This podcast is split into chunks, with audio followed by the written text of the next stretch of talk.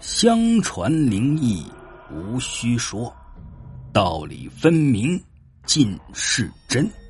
但信此中深护甚，修行所愿不因循。听众朋友，欢迎收听由欧阳飞雪为您讲述那些诡异的民间传说。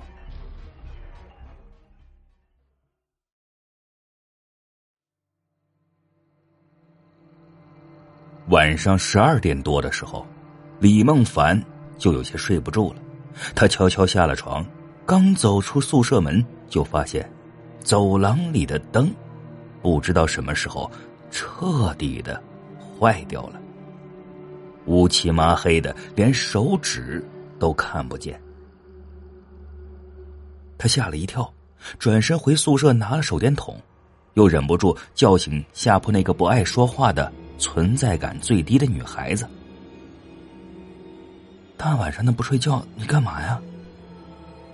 宋一睡的是迷迷糊糊的，感觉有人推自己，睁开眼就看到一个黑影，先是吓了一跳，仔细一看，才发现是李梦凡。陪我去上个厕所呗。李梦凡压低声音：“外面的灯坏了，我有些害怕。”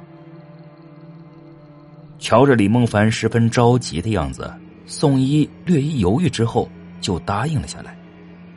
等宋一穿好衣服，两个小女生胳膊挽着胳膊，一同往最南角的厕所那块走了过去。厕所的灯倒是没坏，只是也跟这栋老楼似的，说不定哪天呢就要歇菜。宋一守在厕所的洗手池旁边。现在是夏天，他却被不知道从哪儿冒出来的寒气冻得直打哆嗦。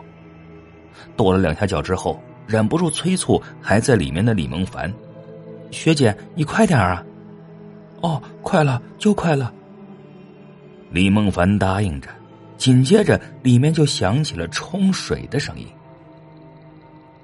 没让宋一等多久，李梦凡从厕所里面出来。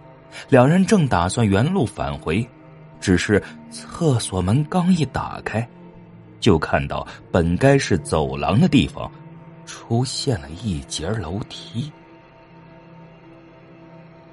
宋一的声音有些不稳，他揉了揉自己的眼睛，哆嗦着问李梦凡：“我我没看错吧？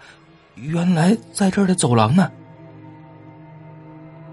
李梦凡。也是一脸的苍白，原本漂亮的眼睛里面，此时盛满了恐惧。他抓紧宋一的手：“你你你你也看到了？”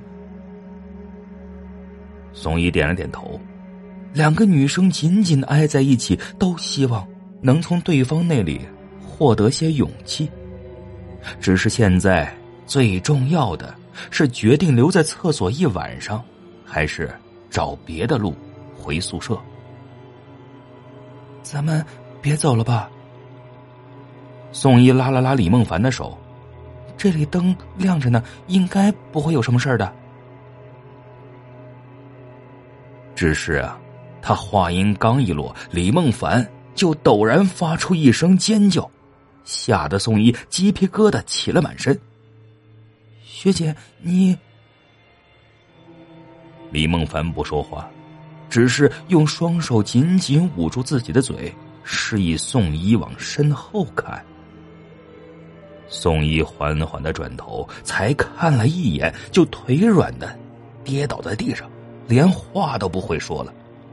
也不知道什么时候，原本正常的吊灯上，竟然挂了个吊死鬼。双眼暴突，一双眼睛紧紧盯着宋一、李梦凡两个人，发出桀桀的笑声。宋一朝身旁的李梦凡伸出手，想让他拉自己一把，却没想到李梦凡什么也不管，转身顺着楼梯就跑走了。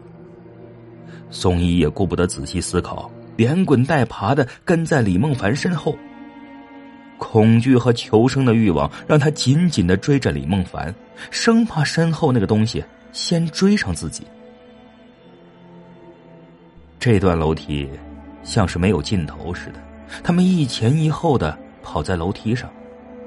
楼梯的那一端永远看着是一个黑乎乎的小点。也不知道跑了多久，宋一筋疲力尽的时候，突然注意到李梦凡背对着自己停了下来。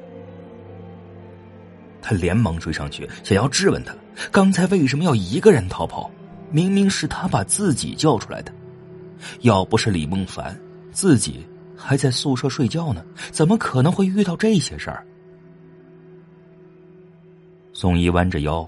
一手捂着自己因为剧烈运动而疼痛的肚子，一手扯住李梦凡的胳膊。“哎，你刚才怎么不拉我一把？”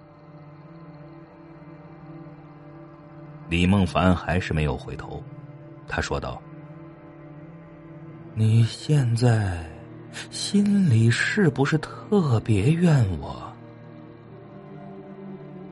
也不知道为什么。”这时候的李梦凡说话的声音是格外的虚渺，只是又怒又累的宋一根本没注意到这回事他有些气急败坏的反问：“难道我还不该怨你了？”李梦凡忽然大笑起来，声音和厕所里面的吊死鬼如出一辙。宋一这才发觉，要回头跑的时候。周围的场景忽然换了一个。